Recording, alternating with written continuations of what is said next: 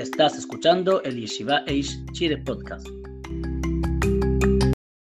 Hoyo en la tapa. Si uno olvidó hacer lo anterior de Shabbat, durante Shabbat se le puede hacer un hoyo a la tapa haciendo que ya no sea un utensilio, por lo que la puede abrir. Si hizo este hoyo, después no debería usar la tapa para tapar la botella, ya que si lo hace demuestra que la tapa rota sí es un utensilio y por lo tanto sería un maná.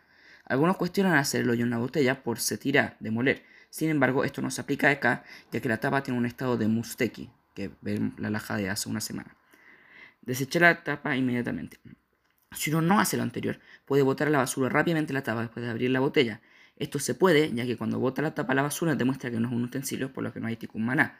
Sin embargo, uno no puede sacar la tapa y dejarla sobre la mesa, ya que se puede olvidar, y también sería tikkun maná, ya que tiene un utensilio frente a él y sirve como utensilio. Algunos podrían citar a Hazonish que dice que no sirve botar la basura, ya que igual se hizo una mejora. Sin embargo, lo que dice Hazonish es por prohibiciones de Bonet y construir y soter, desmantelar, no tikkun ver las alajot de el jueves pasado.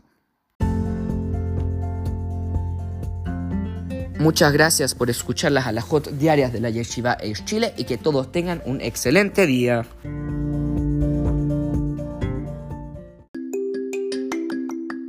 Gracias por escuchar el Yeshiva Eish Chile podcast.